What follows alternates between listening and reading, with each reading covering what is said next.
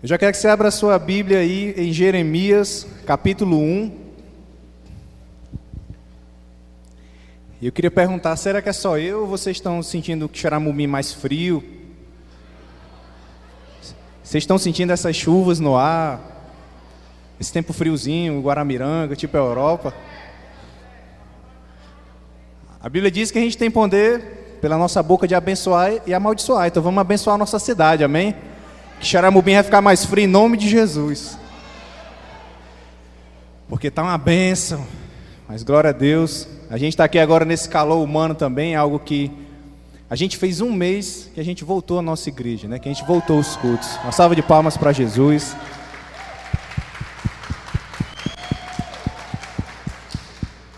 E mesmo nesse calor humano, mas o calor do Espírito Santo também está aqui para nos aquecer, para nos fortalecer e para manter a gente firme. Amém? E eu quero meditar com a igreja sobre Jeremias 1, pedir para você abrir aí na sua Bíblia. Coloca a mão sobre a sua Bíblia, se você tiver com o celular. Se você tiver sem Bíblia, coloque no seu coração. Diga comigo, Espírito Santo, eu abro o meu coração, eu abro a minha mente para tu agir. Vem trabalhar em mim. Que a tua palavra me renove nesse dia me direcione e me transforme. Eu já declaro, não sairei daqui o mesmo, porque o teu espírito vai fazer eu mover nesse lugar, na minha vida, na minha família, na minha casa. Em nome de Jesus, amém. Hoje eu quero estar meditando com os irmãos sobre o profeta Jeremias. Foi algo que eu senti direção para estar falando um pouco. E eu intitulei essa mensagem como Quando a esperança é posta à prova. Nós, como seres humanos, a gente tem motivações, nós temos sonhos, metas, nós caminhamos buscando alguma perspectiva de vida, a gente vai crescendo, vai vivendo várias fases da nossa vida. Tem um tempo que tudo que a gente quer é ter uma bicicleta, tem um tempo que tudo que a gente quer é fazer uma viagem, tem um tempo que tudo que a gente quer é entrar na faculdade, tem um tempo que tudo que a gente quer é ter família. Então a gente vive essas etapas. E algo que a gente não pode esquecer e que deve conservar o nosso coração sempre é na esperança que nós aprendemos que temos em quem? Em Deus, em Jesus Cristo. Essa esperança ela é primordial para que você caminhe bem. Domingo passado eu falei sobre arrancar as raízes da amargura. Então, quando a gente está com a nossa esperança convicta, quando você tem convicção da sua vida na igreja, naquilo que você faz como cristão, como membro da sua família, como marido, como filho, como filha, isso vai te fortalecer, porque eu quero te dizer algo. Nesse mundo, a tua esperança ela vai ser posta à prova. E a gente tem que estar preparado para tudo que vier nas nossas vidas. E assim não foi diferente na vida do profeta Jeremias. E aqui em Jeremias 1 fala do momento onde Deus o chama para ser um profeta das nações. O chama para ser boca de Deus naquela época, o chama para revolucionar, para direcionar o povo, para exortar o povo, para dar direções ao povo. E como eu estou falando hoje aqui, para lembrar o povo de não perder o foco daquilo que é a nossa maior esperança. Porque eram tempos difíceis, assim como são tempos difíceis hoje também. Mas vamos meditar um pouco de como foi naquela época na vida dele e como a gente pode alinhar isso aos nossos dias também. E diz assim a palavra do Senhor, Jeremias 1, versículo 5: Antes de formá-lo no ventre, eu o escolhi.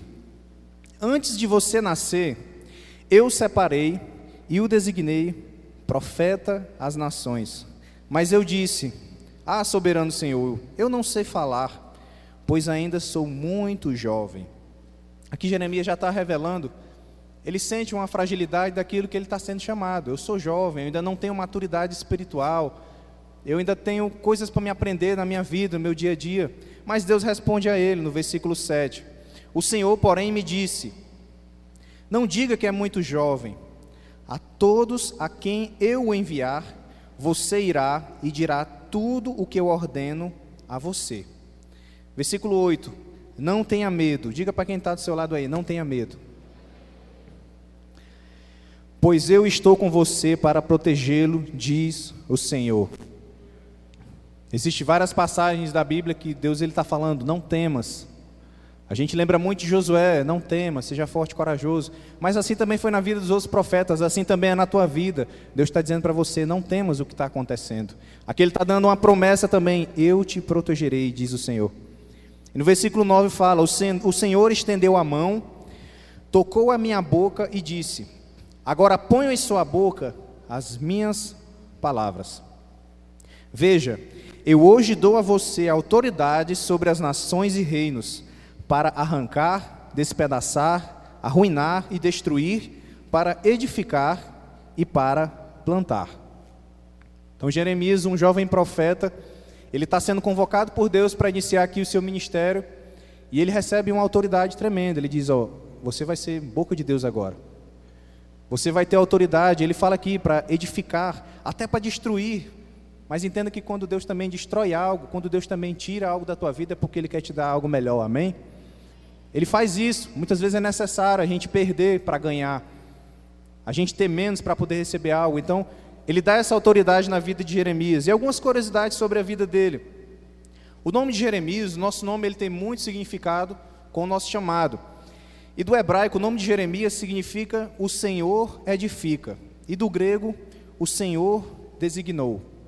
Eu já quero te dar essa chave de pesquisa o significado do seu nome, isso vai ter a ver com o seu chamado de vida. Mas Deus levanta Jeremias para edificar e o designa como profeta às nações. Ele temia por ser jovem, como a gente meditou, mas Deus falou para ele: ó, não tenha medo, eu vou estar contigo. Ele era sacerdote e profeta, ou seja, ele vinha numa família sacerdotal, ele era um jovem que cresceu na vida da igreja. Ele esteve sempre na vida da igreja. Mas ele foi separado. E ele também profetizou sobre Israel e para entender também essa questão, Israel é a nação escolhida por Deus. Começou em Abraão, sobre ti eu farei uma grande nação. E essa nação se constituiu como Israel. Nós somos os gentios, mas o que eu quero dizer é que eles são o povo de Deus. Eles são o povo escolhido de Deus. Tudo no mundo passa por Israel. A gente tem meditado pontos sobre isso aqui. Então, é a nação santa escolhida e consagrada por Deus. Mas nós alcançamos essa graça. Amém? E ele transmitia uma mensagem daquela época que era uma mensagem também popular. Imagine você dar uma notícia para o povo que ninguém está querendo ouvir, que ninguém acredita, que ninguém vai dar importância. Porque, dentre as coisas que Jeremias ele profetizou, ele falou que aquela nação iria cair. Ele falou que ela iria ser presa, ser cativa, iria ser exilada pela Babilônia, que era um reino inimigo, um reino vizinho. Mas tudo isso também parte de coisas que nós vamos entender o que ocasionou essa queda de Israel naquela época e também o projeto de Deus em cima disso. Por que, que essas coisas aconteceram? Então, ele tinha essa mensagem que, de certa forma, não é do tipo de melhor notícia que a gente gosta de dar. A gente gosta de dar notícias boas, não é verdade? Mas muitas vezes a gente tem que dar notícias que não vai ser tão agradável de ouvir. E falando da vida da igreja e falando dos relacionamentos na igreja, muitas vezes, é, guarde o seu coração quando vinha alguma direção de algum irmão, de uma liderança, alguma coisa de algo que é para melhorar na sua vida. Porque entenda, se está sendo falado algo, à luz da palavra de Deus, é para você crescer. É para você se tornar uma pessoa melhor. É para o teu casamento ficar melhor, em nome de Jesus. Amém? E ele ficou conhecido como o profeta chorão, porque ele profetizou a queda de Israel naquela época. Ele visualizou toda aquela cena tem um livro intitulado com o seu nome e tem um outro livro que se chama Lamentações, onde ele, pelo próprio nome já diz, ele está lamentando pelo que aconteceu em Israel. E você vê nos textos ele expressando, ele falando aquilo, a dor dele ver aquela cena, a dor dele ver aquele povo todo, que tem um Deus tão poderoso, mas se voltou contra esse Deus, decidiu viver outras práticas, que a gente vai estar meditando aqui, e assim eles perdem a bênção e a proteção naquele momento e são levados como prisioneiro. Então, para você entender um pouco da vida de Jeremias, ele traz esse contexto. E talvez você possa pensar assim: ah, mas Deus chamou somente a Jeremias para ser um profeta, para ser alguém que vai ser usado por Deus nas nações, em Quixaramubim, no meu bairro. Mas não. Eu quero te lembrar que Jesus, quando ele morre, quando ele ressuscita, ele também nos convoca. Ele convoca todo aquele que quer ser discípulo. E eu quero enfatizar isso porque é um lema da nossa igreja, a gente bate muito sobre isso, em Mateus 28, 19 e 20. E diz assim a palavra do Senhor: Portanto, Vão e façam discípulos de todas as nações, batizando-os em nome do Pai, do Filho e do ensinando a obedecer a tudo que eu ordenei a vocês, e eu estarei sempre com vocês até o fim dos tempos. Jesus aqui ele dá uma ordem específica aos apóstolos naquela época. Mas esses apóstolos, eles continuaram o trabalho que Cristo iniciou e agora com o poder do Espírito Santo, e esse trabalho, essa obra chegou até quem? Até nós. Então nós somos os discípulos dessa geração. Nós fomos levantados como os discípulos, e qual é o nosso papel? É continuar levantando outros discípulos. Continuar levando essa palavra. E esse versículo é muito chato, porque ele diz para a gente ir até as pessoas, ele fala da questão do batismo, ele fala da gente ensinar as coisas e a obedecer a palavra de Deus. Então, se nós estamos aqui, nós inclinamos o nosso coração para ser discípulo e nós queremos obedecer essa palavra, porque ela é a nossa segurança. Amém? Isso aqui é a base de tudo, isso aqui é mais importante do que tudo. Isso aqui está acima das placas da igreja, é a palavra de Deus que ele mandou a gente ensinar. Então entenda que assim como ele chamou Jeremias, ele também nos chamou, nos convoca para ser discípulos e fazer outros discípulos. Isso fala de deixar um legado, isso fala de deixar uma marca aqui na terra. É como se você tem uma profissão, você é um vendedor, você é um professor, você está deixando um legado, você está deixando uma lembrança na vida das pessoas. Então, você, como discípulo de Cristo, você também vai deixar esse legado na vida de outras pessoas também. E sempre estimulando e levando a salvação a elas, para que elas queiram também a seguir a Cristo. O Senhor te chama e te convoca sobre isso nesse dia. E como profeta, Jeremias, ele profetizou sobre aquela nação, ele falou de coisas que iriam acontecer. Ele falou de coisas que iriam acontecer mais à frente, mas naquela época, uma das profecias que ele falou e que eu introduzi foi sobre a queda daquela nação por conta dos seus pecados, por conta deles terem se afastado de Deus, terem se faltado para falsos deuses, e a gente vai estar meditando sobre isso. Mas ele declarou, em Jeremias 5,15 ele falou: Ó comunidade de Israel, declara o Senhor, Estou trazendo de longe uma nação para atacá-la, uma nação muito antiga e invencível, uma nação cuja língua você não conhece e cuja fala você não entende. E no versículo 19 ele diz: E quando perguntaram, por que, Senhor, o nosso Deus fez isso conosco? Você lhes dirá: Assim como vocês abandonaram e serviram deuses estrangeiros em sua própria terra, também agora vocês servirão estrangeiros numa terra que não é de vocês. E aqui a gente entende que Deus ele é soberano, ele é perfeito em seus juízos. E eu também, do que, também lembro do que fala em Gálatas, que aquilo que a gente semeia, a gente vai colher. E esse povo nessa época, ele se afasta de Deus.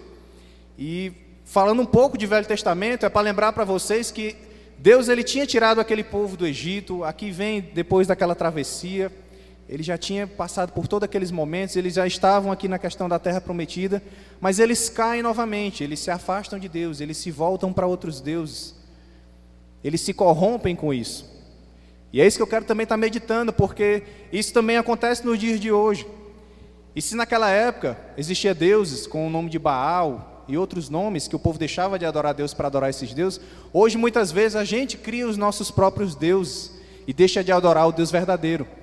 E é isso que eu quero alertar a igreja. E isso tem sempre uma consequência. E olha o que é que fala agora em Jeremias 7, a partir do versículo 1. O profeta anunciou à nação que eles iam cair, que eles iam ser levados por aquela nação da Babilônia. Mas agora ele anuncia algo especial para as pessoas que estavam na igreja, para nós. Ao mesmo princípio daquele tempo, eu quero que você analise sobre o tempo de hoje. E olha o que, é que o profeta falou. Ó. Jeremias 7, versículo 1. Essa é a palavra que veio a Jeremias da parte do Senhor. Fiquem junto à porta do templo do Senhor e proclame esta mensagem. Aqui ele disse para Jeremias: você vai ficar na porta da igreja e você vai declarar isso lá. E ele diz assim: Ouçam a palavra do Senhor, todos vocês de Judá que atravessaram essas portas para adorar o Senhor. As pessoas estavam chegando no templo para adorar a Deus. E no versículo 3 ele diz: Assim diz o Senhor dos Exércitos, o Deus de Israel corrijam a sua conduta e as suas ações. Eu os farei habitar nesse lugar. Não confiem nas palavras enganosas dos que dizem: Este é o templo do Senhor. O templo do Senhor, o templo do Senhor. Versículo 5: Mas se vocês realmente corrigirem a sua conduta e as suas ações, e se de fato tratarem uns aos outros com justiça. Ele está falando sobre também o tratamento uns com os outros, o tratamento em verdade, também em amor. Se não oprimirem o estrangeiro, o órfão e a viúva, e não derramarem sangue do inocente neste lugar, e se vocês não seguirem outros deuses para a sua própria ruína, então, Deus, depois de dar essas advertências, aí ele vem e declara: Então eu farei habitar neste lugar, na terra que dei aos seus antepassados, desde a antiguidade e para. Para sempre. As promessas de Deus, elas são para sempre.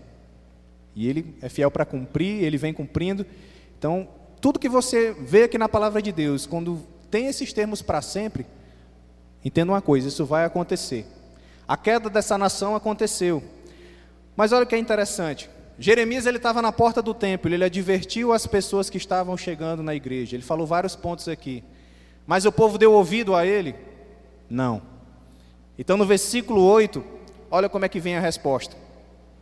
Mas vejam, vocês confiam em palavras enganosas e inúteis.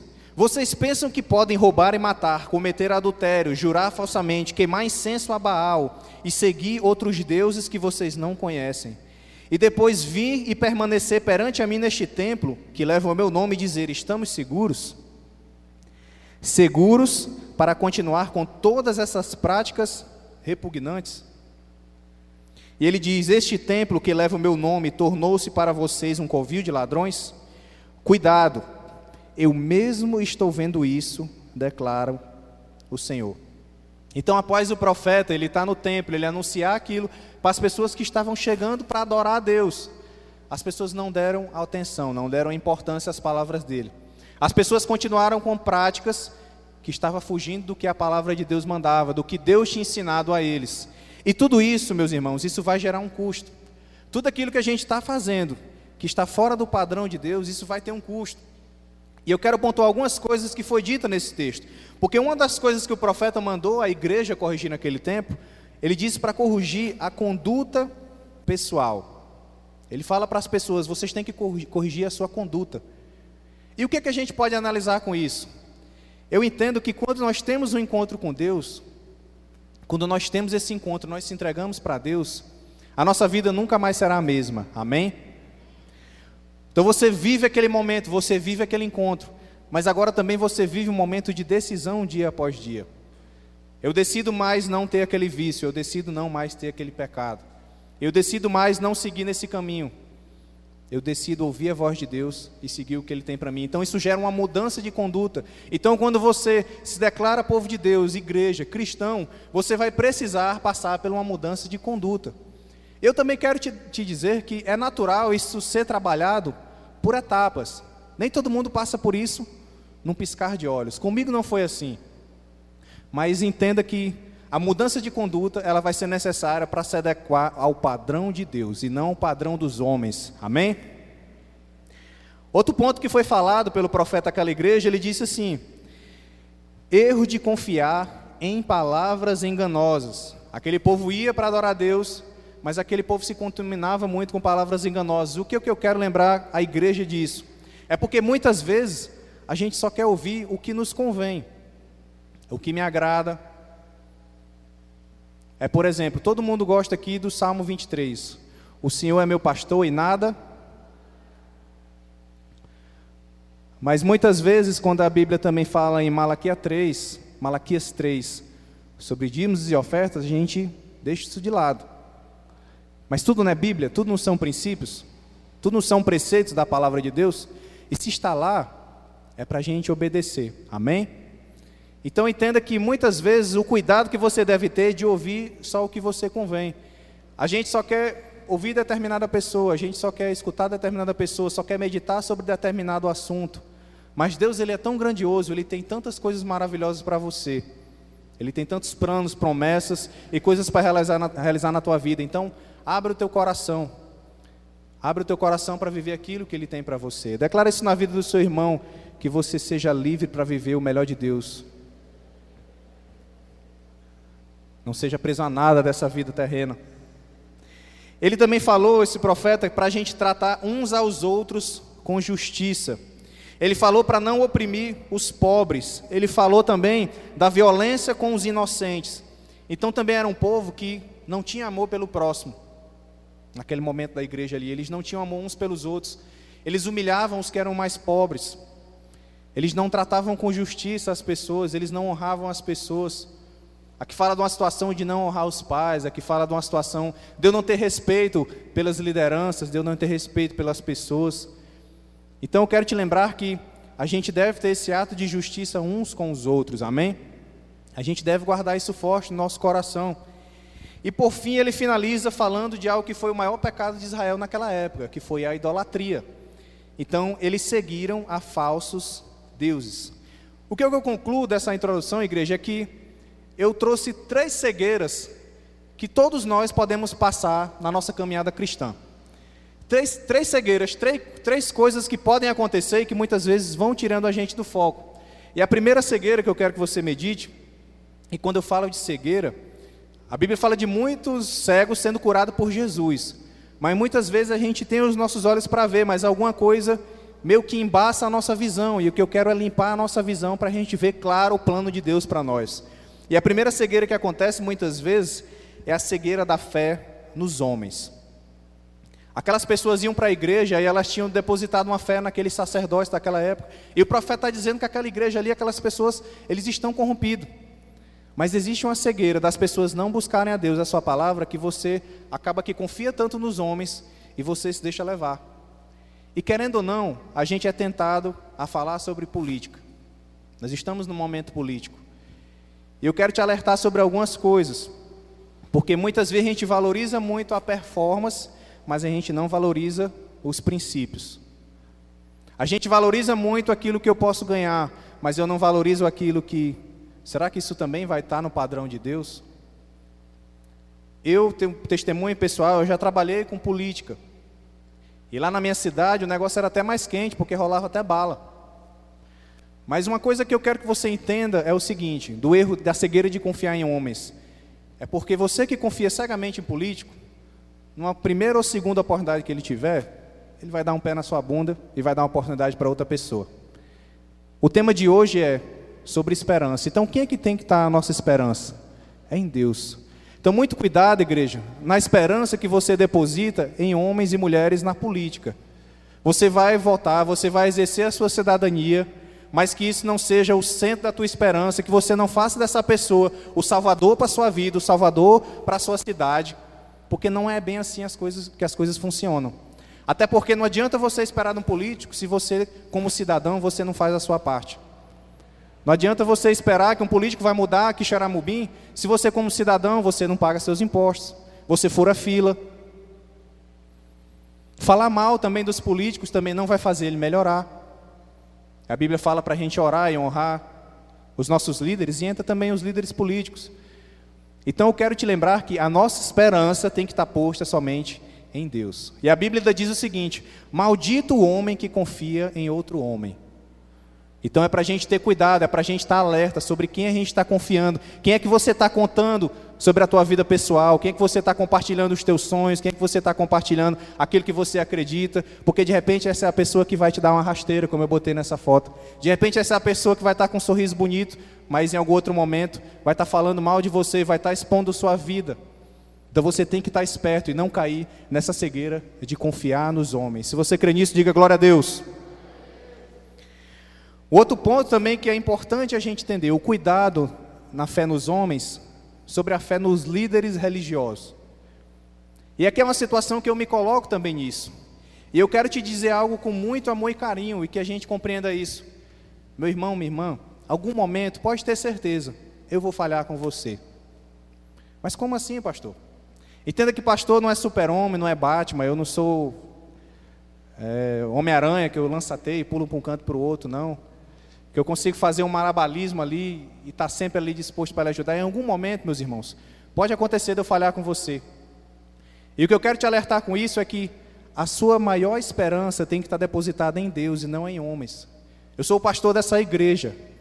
Eu procuro conduzir essa igreja na palavra. Eu procuro estar disponível aqui para todas as pessoas. A gente faz visitas, faz um momento, está disponível para uma ligação, alguma coisa, mas às vezes, algum momento, não é possível ajudar. Às vezes, em algum momento, eu não vou poder estender a mão, vai ter alguma situação. Eu estou me colocando nessa situação, mas isso pode ser com qualquer outro líder religioso. Então, entenda assim: a sua maior esperança ela tem que estar em Cristo. A sua maior dependência tem que estar em Cristo. E quando eu encorajo a igreja a estar buscando a meditar na palavra, a se aprofundar na palavra, é justamente também para você não cair em enganos. Porque se eu falar qualquer mentira aqui, se você estiver firme na palavra, você vai identificar. E não falta líder religioso que está hoje como falso profeta, como a Bíblia disse que viria, para enganar o povo. E muitas vezes falando ao povo só o que eles querem ouvir. Então aí cabe a sua atenção nisso. E eu volto a dizer: não busque só o que te convém. E você quer crescer? Sabe o que, é que vai te fazer crescer? Na verdade, é aquilo que te confronta. É aquilo que te coloca na parede, é aquilo que te empurra na parede. E você vai ter que tomar uma decisão. E você vai ter que olhar as suas decisões e as decisões que você quer tomar por Cristo. E você vai decidir por Ele, custe o que custar. Se você crê nisso, diga aleluia. É importante a gente entender isso. E uma outra cegueira que eu quero trazer desse contexto que o profeta falou à igreja é a cegueira de achar que conhecemos a Jesus. A cegueira de achar que nós conhecemos a Jesus. Essa foto aí é de um fariseu. Eles aguardavam o Messias, mas Jesus veio, eles não conheceram ao Cristo Salvador, eles não conseguiram identificar ele. Eles estavam cegos. Não era o, o Cristo que eles esperavam. Ele não era belo, ele não era rico, ele não era um grande soldado, ele era um homem simples, mas um homem cheio de amor, cheio do Espírito Santo e que revolucionou o mundo e revoluciona até hoje. Esse é Jesus. Mas o que acontece muitas vezes de achar que a cegueira de achar que conhece a Jesus. Essa semana eu estava visitando uns irmãos e a pessoa falou algo que me chamou muito, me tocou muito. Ela disse assim, pastor, eu percebi que Durante 29 anos, eu não conhecia Jesus. Eu escutava falar sobre ele, eu participava de uma igreja ou outra coisa. Eu podia ler um versículo ou outra coisa, eu podia meditar sobre alguma coisa, mas eu não conhecia realmente quem era Jesus. E ela falou 29 anos da vida dela, então isso é um bom tempo, não é verdade? Eu, particularmente, foi 25 anos na minha vida para me realmente conhecer quem era Cristo ver, entender realmente o que ele fez por mim, porque a gente olha para a cruz, a gente olha para aquela imagem, mas a gente compreender realmente o que aquilo significa e como aquilo vem para mudar a tua história, mudar a tua vida, isso vai também fazer com que você, ó, tire essa cegueira. Vai exigir que você abra os seus olhos e abra o seu coração. E o nosso coração às vezes é muito endurecido. Então bata-se no seu coração. Espírito Santo, vem amolecer o nosso coração, vem tratar o nosso coração nessa noite. Pai, eu quero declarar aqui nessa igreja pessoas aquebrantadas, pessoas, Deus, sensíveis para ouvir a tua voz, pessoas sensíveis, Deus, para ouvir a tua direção, Deus. Que o teu amor venha ser mais forte, que o teu amor venha preencher, Jesus. Que a tua graça, Pai, venha preencher a vida deles, Deus. E que nada venha roubar, Deus, a esperança da salvação em ti, da vida deles, em nome de Jesus. Amém. Nosso coração ele vai acontecer disso. Eu falei também em cultos anteriores sobre a gente guardar o coração. Então esse testemunho dela me impactou sobre a gente achar que a gente conhece Jesus e às vezes a gente está evangelizando, a gente está no momento e as pessoas não, eu já conheço a Cristo, né? Eu, eu já ouvi falar e tudo, tudo. Mas você já teve um encontro real com Ele? Sabe aquele encontro que você vai ter ali e você vai ver que alguma coisa vai ter que mudar a partir de hoje. Eu não vou conseguir mais andar do mesmo jeito. Eu vou começar a andar meio torto, porque eu ainda estou meio capengando umas coisas que eu vivia, mas eu já não consigo mais andar do mesmo jeito. Eu tive aquele meu encontro com Ele. E Ele chama a mim, a você, para ter esses encontros todos os dias. Não é só quando a gente está reunido aqui, Ele está aqui agora, amém? Onde tem dois ou três, Ele está reunidos, mas Ele quer ter esse encontro com você todos os dias. Todos os dias Ele quer estar do seu lado, todos os dias você está aflito, você está com alguma situação, ele quer pegar você no colo. Todos os dias ele quer dar um cheiro em você, fazer um carinho em você. Todo dia ele quer te mostrar que pode ser diferente. Todo dia ele quer te mostrar que ainda há esperança, mesmo em meio à confusão que existe no mundo. Agora tome a decisão por ele. Não ache que você conheça Jesus, simplesmente se entregue e conheça Ele verdadeiramente. Simplesmente abra seu coração e a sua mente para Ele. Isso vai muito além de, de, da questão de uma igreja, de uma instituição igreja, não. É Jesus. É eu dizer assim: está aqui, Pai, minha vida. Está prestando muito para nada, não. Assim foi a minha na época. Está prestando muito para nada, não, mas está aqui, ó. Faz aí o que tu quer fazer. Trabalha aí nessas áreas aí, porque eu sei que eu já pedi ajuda a outras pessoas, ninguém me ajudou. Mas eu estou te pedindo ajuda e eu sei que tu vai trabalhar. E assim ele fez na minha vida, assim ele vai fazer na sua vida. Amém? Diga para o seu irmão que está do lado aí: você é um milagre de Jesus. O fato de você estar vivo, respirando e tudo, você é um milagre. Você tem a oportunidade de fazer muitas coisas. E uma terceira cegueira que eu trago dessa reflexão do profeta à igreja é a cegueira da idolatria. E a gente entender que idolatria, a gente às vezes tem muito aquela linha atrelada à imagem de santos. Mas, gente, idolatria ela tem um contexto muito mais amplo. E isso às vezes é até a questão de uma briga religiosa, e a gente não deve perder tempo com isso. Esse não é o intuito aqui. Idolatria é tudo aquilo que eu estou amando mais do que o próprio Deus. É tudo aquilo que eu estou amando mais do que o próprio Cristo. Eu vi uma foto na internet que mostrava as pessoas na praia, isso era por volta de meio-dia, e eram pessoas da igreja, e a praia estava lotada. Quem aqui quer dar um mergulho no mar? É bom, né? É, eu cresci no litoral, né? Estamos aqui nesse, já declarando nesse frio abençoado que Xeramobim, né? Mas vai ser bom depois dar um mergulhozinho final de semana aí. Mas eu quero que você entenda o seguinte: as pessoas estavam lá de manhã, a praia lotada, e o irmão disse para o outro: irmão, mais tarde vamos para a igreja. Aí o irmão diz: vou não, está muito perigoso. Está muito perigoso aglomerar, né? Tá, vai ser complicado, irmão. Vamos deixar para quando estiver mais tranquilo. Aí eu pergunto a você: você está num lugar, praia lotada, as pessoas não estão usando máscara na praia, mas ali você se sente seguro. E para você vir para a igreja, você tem medo, você bota dificuldade. Você crê que quando você sai todo dia de manhã, Deus te protege, sim ou não? Você crê que quando você vai no banco, Deus te protege, sim ou não? Quando você vai trabalhar, Deus te protege, sim ou não? Então, quando você estiver na casa dele, aí é que você vai estar protegido também, amém? É importante você guardar isso. E quando eu estou falando dessas cegueiras da idolatria, é coisas que a gente está colocando como empecilho para buscar a Deus. E eu entendo, gente, que quando chega o dia da igreja, Satanás ele vai tentar de tudo. Ele vai pegar aquele almoço carregado que você comeu para lhe dar um sono, para lhe dar uma dor de barriga.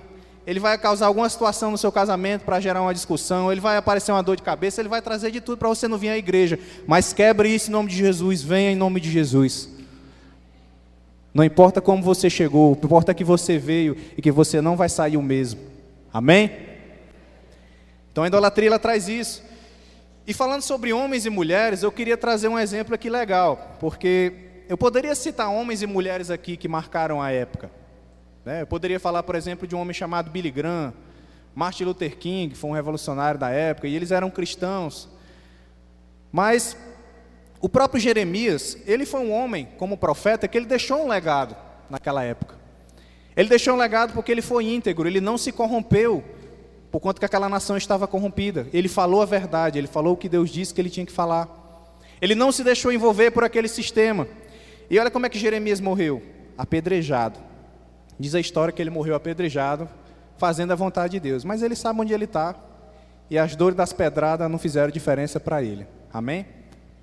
Eu poderia falar também de um homem chamado Pedro, que foi fiel e que morreu também crucificado numa cruz de cabeça para baixo. Eu poderia falar de um homem chamado Tiago, que também morreu ao fio da espada. Eu também poderia falar de João, um homem também que encerrou seus dias isolado numa ilha para não ter que pregar o evangelho. Então são homens que a Bíblia relata que são pessoas relevantes. Eu também poderia falar sobre um homem chamado Paulo, o apóstolo Paulo que morreu, ó, decapitado, fazendo a vontade de Deus. Mas você acha que ele estava preocupado com isso? Não. Ele cumpriu a carreira dele, ele cumpriu o propósito dele. Ele começou, ele teve dificuldades, ele passou por tribulações, mas ele terminou bem, ele cumpriu a carreira dele. E não que você vai terminar nesse formato, não é essa a questão. A questão é, eu concluí a carreira que está proposta à minha frente. E quando eu entendo esse conceito de jovens, tem alguém aqui que tem mais de 120 anos? Acho que não, né? Então, até seus 120 anos, você está vivendo da sua juventude, amém? Você vai ser livre para fazer o que você quiser, para rir, para brincar, para se alegrar na presença de Deus. Você vai chegar lá com saúde em nome de Jesus. Mas eu quero dar um exemplo de uma pessoa aqui, um homem chamado Giovanni di Pietro di Bernardone. Alguém sabe quem é essa pessoa? Talvez não. Mas se eu falar São Francisco de Assis, vocês conhecem? Hoje é um dia que na tradição católica é a celebração dele. E qual é o contexto que eu quero dar para vocês aqui? Preste muita atenção, olhe bem para mim agora. Por que, que eu quero dar o exemplo desse homem sobre uma pessoa que deixou um legado?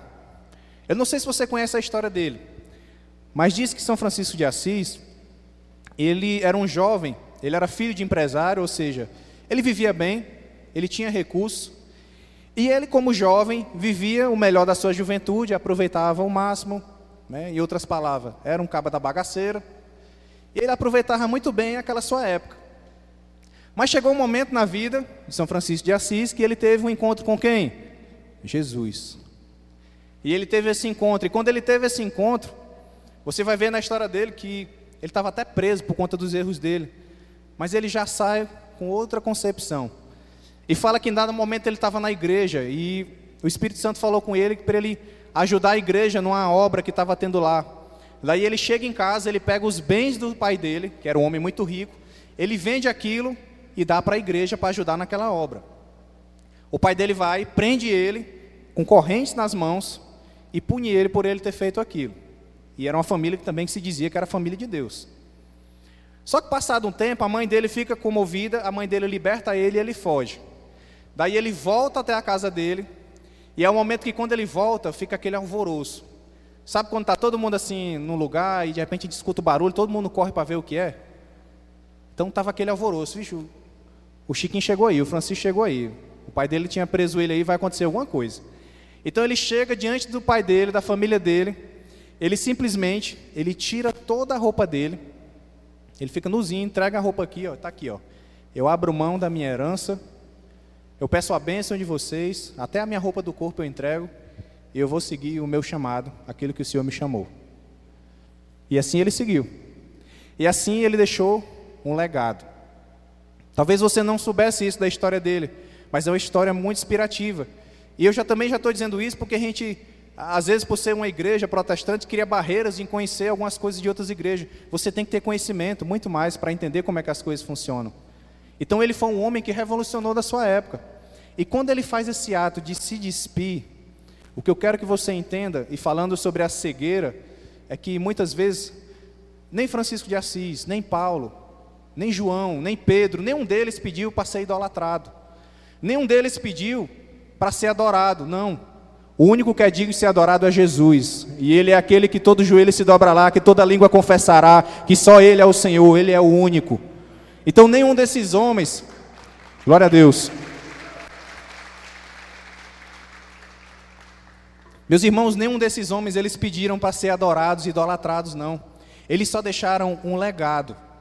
Eles só deixaram uma história de vida. E olha o que foi interessante o que ele falou, São Francisco de Assis. Pode passar aí. Ele diz o seguinte, dado momento da vida dele: O que temer? Nada. A quem temer? Ninguém. Por quê? Porque aqueles que se unem a Deus obtêm três grandes privilégios: onipotência sem poder, embriaguez sem vinho e vida sem morte. E ele diz também o seguinte: comece fazendo o que é necessário, depois o que é possível, e de repente você estará fazendo o impossível. Então diga para quem está do seu lado: comece fazendo o que é necessário, depois o que é possível, e logo você fará o impossível. Deus ele quer te usar para você mudar a realidade dentro da sua casa. Deus ele quer te usar para mudar a realidade na sua família. Que por onde você passa, você vai deixando esse legado também, você vai deixando as marcas da cruz, você vai deixando a marca daquele que é teu Salvador. E você vai mudando essa realidade. É uma realidade de glória, uma realidade de salvação. Uma realidade que transforma o ambiente. Então esse homem ele deixou um legado. E quando eu falei da cegueira da idolatria, é lembrar para vocês, nenhum deles pediu para ser idolatrado, eles deixaram um legado. Isso é um exemplo para que a gente deixe isso também e que a gente sirva de exemplo para a vida de outras pessoas. Amém? E eu volto para o profeta para fechar um ponto sobre o que ele profetizou sobre Israel. Porque de todas essas cegueiras que eu trouxe hoje, igreja, eu citei três: a cegueira de confiar em homens, a cegueira de você. Deixa eu só voltar aqui para não me esquecer. A cegueira da idolatria e a cegueira da gente achar que conhece a Jesus. Eu resumo que a, a melhor forma da gente quebrar essas cegueiras na nossa vida ela vai sempre se basear em dois mandamentos básicos que Jesus ensinou. Estava lá na Torá, no Velho Testamento, e ele resumiu: que é amar a Deus e amar o meu próximo. Se eu faço isso enquanto igreja, eu quebro essas cegueiras na minha vida. E Jesus ele declarou, está lá em Marcos 12, 29. E Jesus respondeu: o primeiro de todos os mandamentos é: Ouve Israel, o Senhor nosso Deus e único Senhor. Amará, pois, ao seu Senhor teu Deus de todo o teu coração. Diga comigo, coração. De toda a tua alma, diga alma de todo o teu entendimento e de todas as tuas forças. Então ele está dando esse primeiro mandamento, então eu tenho que amar o Senhor com tudo que eu tenho. E o segundo mandamento é este: ama o teu próximo como a ti mesmo. Não há outro mandamento maior do que este. Eu deixo as referências de Deuteronômio, Levite, porque Jesus ele conhecia os mandamentos, ele conhecia a lei, a Torá, então ele estava aplicando isso, ensinando para a vida daquelas pessoas da época. Elas não estavam vivendo aquilo, elas não tinham amor pelo próximo. Os fariseus da época, a igreja da época, não estava preocupada em agradar a Deus, estava preocupada em ter uma aparência de Deus, mas que era só a capa. E Deus não chama nós para ter aparência. E consequentemente disso, eu quero te lembrar de alguns pontos para você guardar no seu coração que quebra essa cegueira. O primeiro ponto que eu quero dizer é que a falta de amor é a falta de Deus. Se você tem dificuldade de ter amor na sua vida, de sentir esse sentimento, eu quero te lembrar e te encorajar a buscar mais de Deus na tua vida. Porque a palavra declara, ó, se alguém afirma, eu amo a Deus, mas odiar seu irmão é mentiroso. Pois quem não ama seu irmão, a quem vê, não pode amar a Deus que não vê. Então a falta de amor na nossa vida, isso também vai gerar falta de Deus. Eu não posso dizer que eu amo a Deus se eu odeio as pessoas, lembre-se do que o profeta ele reprimiu aquela igreja, aquelas pessoas. Ele disse que vocês não ajudam os pobres, ele disse que vocês têm preconceito contra os menores. Então a falta de amor, você tem que ser cheio desse amor, buscar ser cada vez mais cheio desse amor. Outro ponto também é que quem é salvo ama ao seu próximo. Eu quero declarar que aqui tem pessoas salvas, amém? Então pessoas salvas, elas amam o seu próximo. E a Bíblia diz: "Amados, Amemo-nos uns aos outros, pois o amor procede de Deus. Aquele que ama é nascido de Deus e conhece a Deus. Então, tira a cegueira, eu vou centralizar sobre o amor de Deus e o amor ao próximo. Quem ama a Deus, quem ama o seu próximo, isso vai ser revelado na sua vida como uma pessoa salva. Amar também é um bom testemunho. Olha o que, é que diz em João 13: com isso todos saberão que vocês são meus discípulos, se vocês se amarem uns aos outros. Então, amar também é um bom testemunho. O fato de eu também ter um bom testemunho para com os de fora e para com os da igreja também. E se eu mostro que eu amo a Deus e que eu amo também o meu próximo. E por fim, o amor também, ele é uma ação. Amor, o próximo, ele é uma ação. E olha o que, é que diz em João 3. Se alguém tiver recursos materiais e vendo seu irmão em necessidade, não se compadecer dele, como pode permanecer nele o amor de Deus? Filhinhos, não amemos de palavra nem de boca, mas de em ação e em verdade. Então diga na vida do seu irmão, vamos amar em ação, vamos amar em verdade. Vamos ser representantes de Cristo aqui em Quixaramubim, onde a gente passar. Então o amor, ele é uma ação. Não é só palavras, não é só um eu te amo. O Ricardo, como grande evangelista que ele é, ele sempre declara: Jesus ele nunca deu eu te amo enquanto passou na terra. Você não vai ver nenhum versículo ele dizendo eu te amo. O que foi que ele fez? Ele demonstrou esse amor. Ele demonstra esse ato. Ele se coloca numa situação que ninguém suportaria por você. E isso é o maior ato de amor que nós estamos aqui para reconhecer. Amém? Então, entender que a gente quebra essa cegueira se baseando pelos mandamentos e se baseando de amar ao Senhor e amar o nosso próximo. Mas olha o que, é que aconteceu na vida do profeta, e eu fecho aqui sobre a vida de Jeremias. Lamentações, capítulo 3, versículo 21. O profeta ele declara algo que isso fala muito ao meu coração, e ele diz assim, ó: Eu quero trazer à memória o que pode me dar esperança. Vamos ler juntos? Eu quero.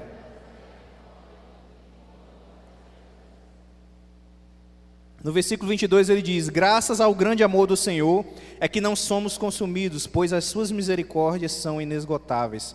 Renovam-se a cada manhã. Grande é a sua. Digo a mim mesmo, o profeta está dizendo a mim mesmo: A minha porção é o Senhor, portanto, nele porei a minha esperança. Então vamos declarar: Nele nós vamos pôr a nossa esperança.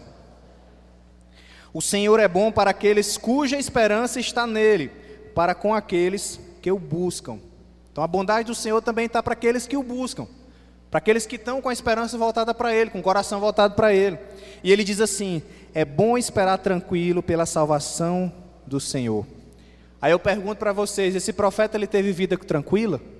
Nem um pouco. Ele foi perseguido. Eu falei para vocês que ele morreu apedrejado. Então, como é que um homem que passou por todas essas situações, ele declara que bom é esperar tranquilo na salvação do Senhor? É porque ele sabe a quem ele serve, ele sabe a quem ele adora. E quando ele inicia o versículo falando que quero trazer à memória o que pode me dar esperança, é porque ele enchia e nutria a mente dele com aquilo que aproximava ele de Deus. As barreiras vinham, a perseguição vinha, a dificuldade vinha, mas o coração dele estava sempre cheio do amor de Deus, de buscar a Deus, de que nada tirava ele do foco, nada tirava ele do chamado dele, de ser profetas das nações. Então, um ponto importante é que ele viu todo aquele sofrimento, ele viu aquele povo cativo, ele viu aquele povo sendo levado, mas ele guardava na mente dele, guardava na sua memória a esperança. Onde estão as mamães aqui na igreja? Quem aqui é mamãe aqui? A gente pode dar uma salva de palmas para as mamães aqui na igreja.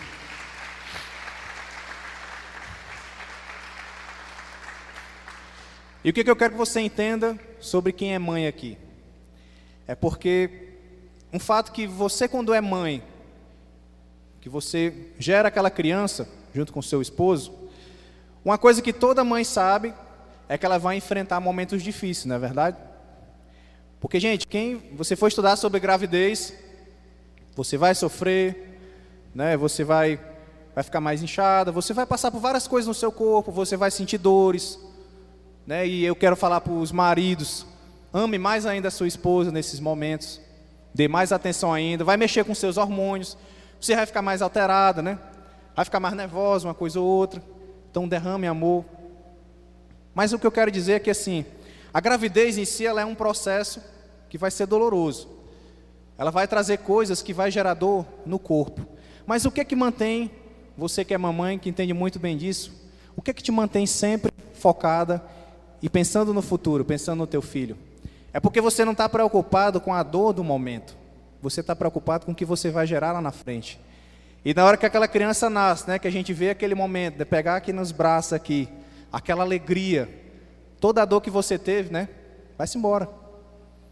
Toda a dor, todo aquele sofrimento do parto, aqueles momentos, tudo aquilo vai-se embora, porque o objetivo era mais importante. Não importou o processo, não importou a dor do processo, o objetivo era mais importante, você vê a criança ali gerada. Imagine Maria que teve Jesus sendo virgem, que foi muito mais difícil. Mas o que eu quero dizer com isso é, quando o profeta diz, eu quero trazer à minha memória o que pode me dar esperança, é porque ele viu naquele momento Israel sendo totalmente destruído e devastado. Mas ele não via aquilo ali como final. Ele lembrava que existia uma promessa. Ele lembrava que não ia parar ali. Ele lembrava que a palavra de Deus, ele lembrava das promessas que ainda existia algo para acontecer. Então, assim como é na vida das mães, assim é na nossa caminhada com Cristo. O momento difícil que você pode estar passando agora, isso não é o fim da sua jornada, meu irmão. Eu costumo dizer assim que quantas batalhas a gente já passou na vida. E talvez você está enfrentando uma batalha hoje que é menor do que outras mais difíceis que você já enfrentou. E você fica tão preso àquela batalha pequena e você já venceu coisa mais difícil. Então lembra do que o teu Deus fez por você. Eu também estava nessa mesmo lugar que essa pessoa desse testemunho, que passou 29 anos sem conhecer a Cristo, e ela falou algo interessante. Ela disse assim: se eu fosse fazer um livro com tudo que Deus já fez por mim, será que ia caber nesse lugar, nessa sala? Se você fosse fazer um livro com tudo que Deus já fez por você, será que caberia dentro dessa igreja? Os livramentos, as bênçãos, as curas, as tuas orações respondidas, coisas que não eram para você, era você intercedendo pela vida de alguém e o Senhor foi lá e fez eu mover. Não ia caber, gente, no espaço. A Bíblia também diz em João que tudo que Jesus fez também não dava para ser relatado nos quatro evangelhos, ele fez muito mais do que a gente imagina.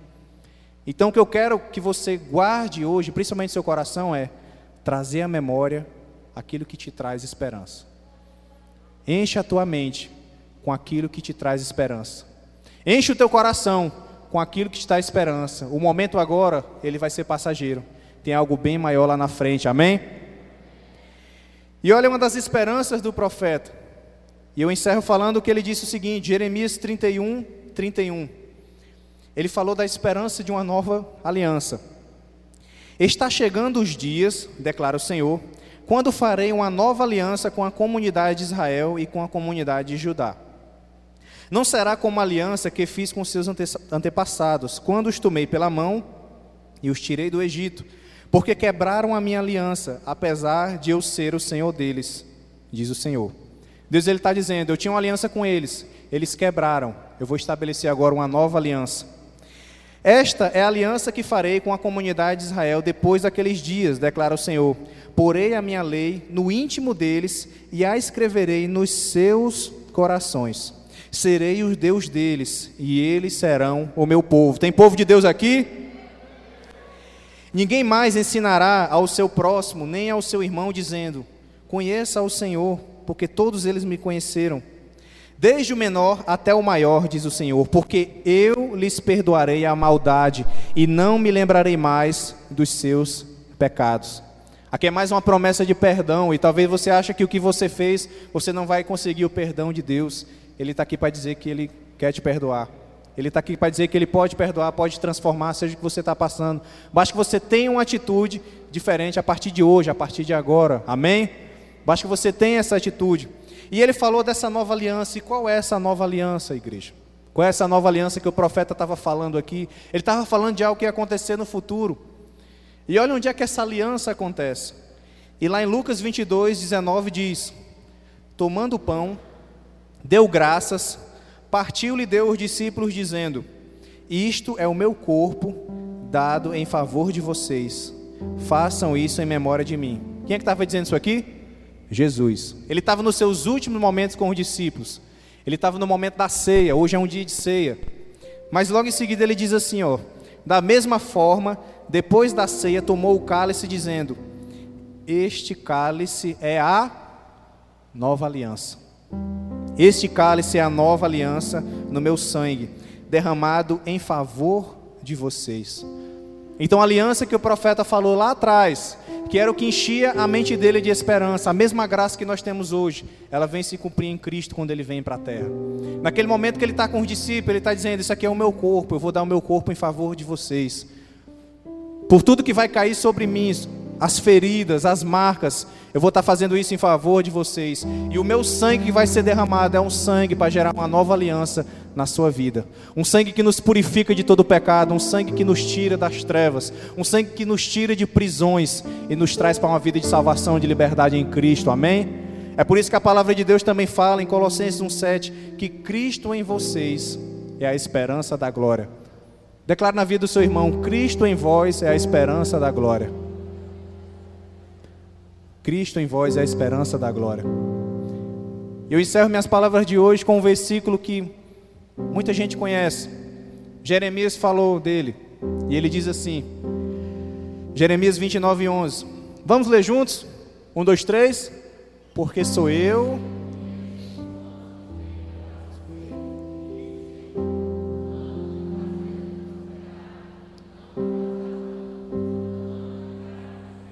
Esperança.